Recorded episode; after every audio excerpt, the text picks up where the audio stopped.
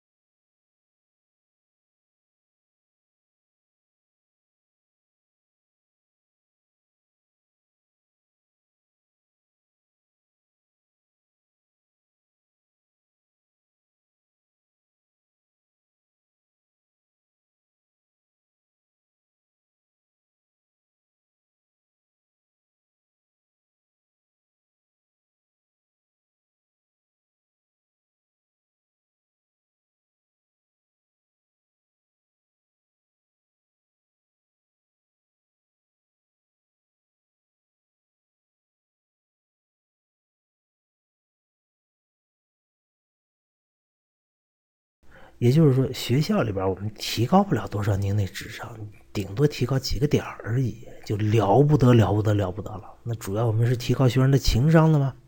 是的，但是提高学生情商的人是谁？是我们这些老师吗？实话告诉您，还真不是。为什么？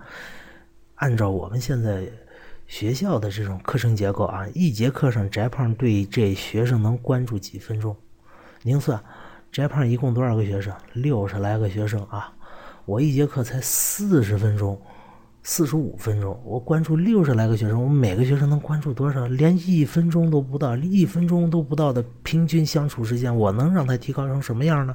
那学生最主要提高情商的办法是什么？是通过学生和学生在课间十分钟那点活动时间，互相之间的交往来提高的，并不是我们这些老师来提高的。那我们这些老师的作用是什么？我们老师的作用其实说白了，就和那路标指示牌一样。我们不是高速立交桥，我们只是告诉学生这儿有高速立交桥。至于您最后走走得到走不到这儿，那老师也管不了。我们只是一交通信号灯而已。